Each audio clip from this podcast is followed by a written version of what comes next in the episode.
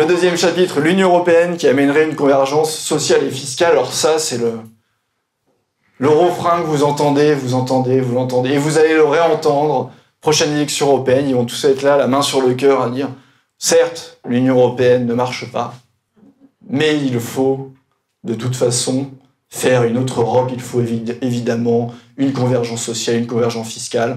On va y venir, ça fait depuis 30 euh, ans qu'ils disent J'ai plusieurs exemples. UDI, Modem, donc euh, l'Europe sociale, une convergence vers le haut, le Parti socialiste, convergence des niveaux de développement, convergence sociale, etc.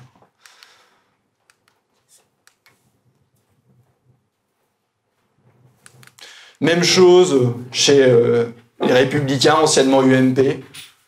Il faut faire une convergence fiscale et sociale. Les Verts, une convergence automatique.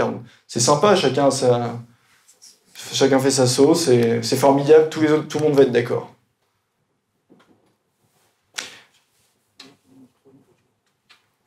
La réalité, c'est ça. Ça, c'est les salaires minimums. En 2018, vous avez un rapport de 1 à 8 entre la Bulgarie, où le salaire minimum est de 261 euros, et le Luxembourg, vous êtes quasiment à 2000 euros. Mais quand vous y réfléchissez deux secondes, si vous faites une convergence sociale, vous allez la faire à quel niveau, à votre avis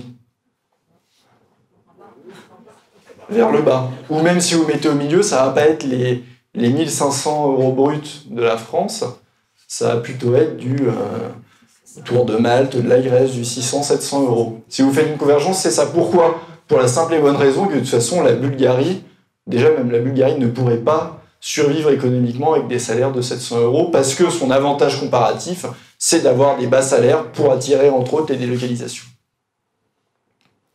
Donc j'aimerais bien que tous ces gens-là nous expliquent déjà comment ils vont faire pour convaincre les 26 autres pays quand le Royaume-Uni sera parti d'avoir cette convergence et ensuite à quel niveau elle va être? Et là on va rigoler. En Ukraine, c'est 116 euros et à Moldavie, c'est 133 euros. Pourquoi je vous l'ai mis Parce que l'Union européenne, sans que vous ayez décidé, sans que vous le sachiez, a fait un accord de libre-échange d'ores et déjà avec l'Ukraine. Ça veut dire concrètement que vous mettez en concurrence les travailleurs français avec des gens qui sont payés 116 euros par mois. L'Europe sociale. Une autre donnée qui est plus intéressante parce que le salaire minimum, tout le monde n'est pas payé au salaire minimum. Typiquement au SMIC, vous avez environ en France 3 millions de personnes qui sont payées au SMIC, mais c'est intéressant pour voir vraiment le coût du travail dans un pays, d'utiliser le coût horaire moyen de travail. Et là, vous avez carrément un rapport de 1 à 9 entre la Bulgarie où vous êtes payé 4,9 euros de l'heure et le Danemark où vous êtes payé 42,5. Rapport de 1 à 9. Ça vous coûte 9 mois moins cher, vous allez faire produire en Bulgarie par rapport au Danemark. Là encore, votre convergence sociale, vous allez plutôt être payé comme en Espagne, 21 euh, euros, et encore c'est tout, c'est pas ce que vous touchez, hein, c'est ce que ça coûte à l'entreprise.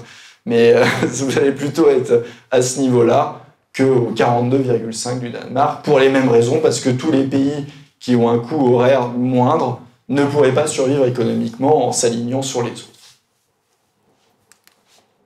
Cotisation sociale, c'est la même chose. Vous avez, sauf un rapport qui est un peu moins grand de 1 à 3, entre les 15% euh, à Malte et 50% euh, à peu près en, en Belgique. Et c'est intéressant, notamment quand on discute de la fameuse directive des travailleurs détachés. Pourquoi? Parce que la directive des travailleurs détachés, si elle est vraiment appliquée, parce que vous avez tout un tas de personnes qui travaillent au noir et qui ne touchent même pas ce qu'ils devraient toucher, mais si elle est appliquée concrètement, vous êtes obligé d'être payé au salaire minimum du pays dans lequel vous êtes détaché ou vous faites le travail, mais les cotisations sociales sont celles du pays d'origine. Ce qui siphonne au passage la, sécurité sociale française, puis encore s'ils étaient payés, enfin si les cotisations sociales étaient les mêmes, on peut dire qu'ils toucheraient la même chose que pour un travailleur français, les sécurités sociales, mais là c'est même pas le cas. Donc forcément, vous avez plutôt intérêt à faire venir euh, quelqu'un de, Bulgarie où les, où les, cotisations sont bien moindres pour faire du travail détaché que de prendre un travailleur euh, résident en France. Voilà où elle est cette convergence sociale au sein de l'Union européenne. Pour l'impôt sur les sociétés, c'est la même chose. Vous avez un rapport de 1 à 4 entre la Hongrie qui est à 9% et Malte qui est à 35%.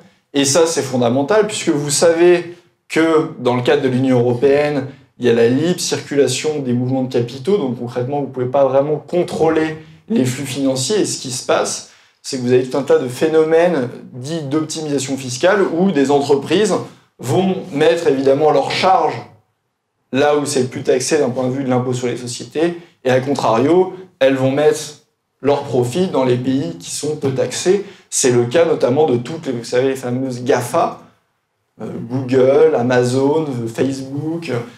La plupart sont basées en Irlande, où le taux d'impôt sur les sociétés est de 12,5.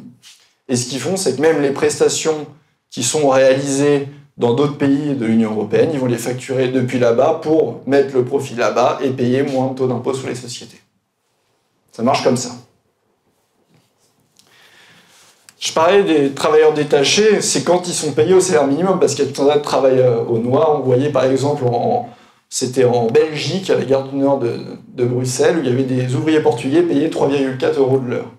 Effectivement, vous n'avez pas trouvé beaucoup de Belges qui peuvent rivaliser avec de telles conditions. Travail détaché, il y avait 96 000 travailleurs détachés en 2007, il y en a 516 000 en 2017. Savez qu'en 2017, Macron a fait soi-disant une, une réforme du travail détaché, c'est ce qu'il a vendu à tout le monde, sauf que c'est du flanc total, puisque le transport routier est complètement exclu, sauf que euh, c'est euh, une limitation dans le temps du travail détaché, mais la plupart des travailleurs détachés, c'est déjà le cas, ne reste qu'un ou deux mois. Donc en gros, il y avait 99% du travail détaché qui n'était pas du tout dans son réforme. Donc il a obtenu un truc cosmétique que les autres lui ont donné pour faire plaisir, mais concrètement, le travail détaché continue et il augmente, puisque en 2017, fin 2017, le travail détaché avait encore augmenté. On n'a pas les chiffres 2018, mais tout porte à croire que le nombre va encore augmenter, puisque évidemment, c'est intéressant, ça vous coûte moins cher quand il n'y a pas de barrière de faire ça. Donc le nombre de travailleurs détachés va évidemment augmenter. Et ce qui est d'autant plus intéressant, c'est le discours des élus, puisque vous avez un discours quand vous êtes à Paris, ce qu'on vous dit, et puis il y a la réalité des faits de ce qu'on vous dit à Bruxelles. Laszlo Andor, qui est un commissaire hongrois chargé de l'emploi, lui, vous le dit à Bruxelles, mais ce texte, la directive sur les travailleurs détachés, est justement fait pour proposer des salariés bon marché. Donc il y a ce qu'on vous dit à Paris et la réalité à Bruxelles. Je parlais du transport routier. C'est vraiment euh, symptomatique, vous allez voir pourquoi.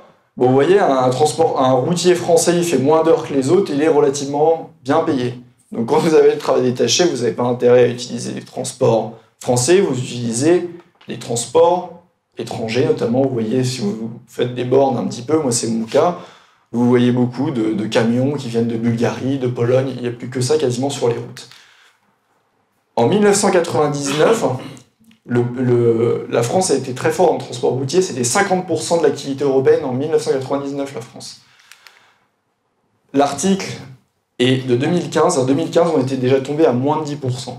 C'est une véritable. Quand je parle d'euthanasie d'une profession, c'est le cas. Mais forcément, quand vous mettez en concurrence des gens qui sont neuf fois moins payé avec vous et que c'est légal de le faire, comme c'est le cas dans le cadre de l'Union européenne, cette profession est évidemment amenée à disparaître. On parle souvent de, délocalisation euh, également. Dans les délocalisations, les gens pensent instinctivement à la Chine ou autre, mais il faut savoir que les sociétés françaises délocalisent d'abord dans l'Union européenne et notamment dans les pays de l'Est. Ce qu'on sait un peu moins, les délocalisations ne sont pas seulement vis-à-vis euh, de la Chine ou du Bangladesh ou autre. Il y a plusieurs euh, cas mythiques. Vous avez la, Saita, vous savez, c'est l'entreprise qui fabriquait notamment les, gitanes, les cigarettes un petit peu mythiques françaises. Les usines qui étaient à Nantes et à, Bergerac, tout ça s'est fermé et délocalisé en Pologne. Vous avez la même chose pour la, C3 de, de Citroën, le groupe PSA, qui était produite à Poissy, elle est maintenant produite en Slovaquie. Vous avez tout un tas d'exemples. Vous avez aussi un exemple plus récent, vous savez, de Castorama, qui a aussi euh, délocalisé carrément la comptabilité en Pologne. Et, en grand philanthrope, il proposait aux salariés français d'aller former en gros leurs successeurs en Pologne.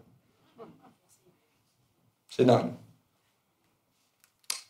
Les aveux, encore une fois, puisque, comme je vous l'ai dit, un discours à Paris et la réalité de ce qu'on vous dit à Bruxelles. Commissaire européen à la politique régionale, Danuta Hübner, ce que nous devons faire, au contraire, c'est faciliter les délocalisations au sein de l'Europe. Ça doit être ça l'Europe sociale.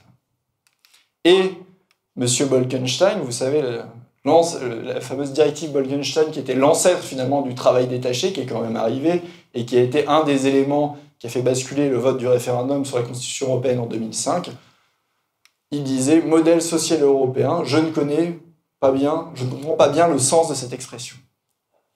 Pour la simple et bonne raison, vous savez, le, modèle français, qui est un modèle euh, très généreux et très protecteur, tous, les, tous ceux qui se disent je suis euh, pro-Union européenne, ce qu'il faut bien comprendre, c'est que ce modèle-là n'est pas partagé par les autres.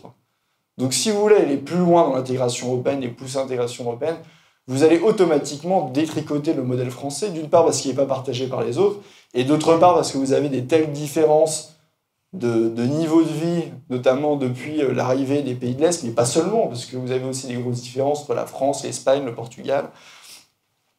Vous allez aller vers un modèle social qui va être détricoté mécaniquement.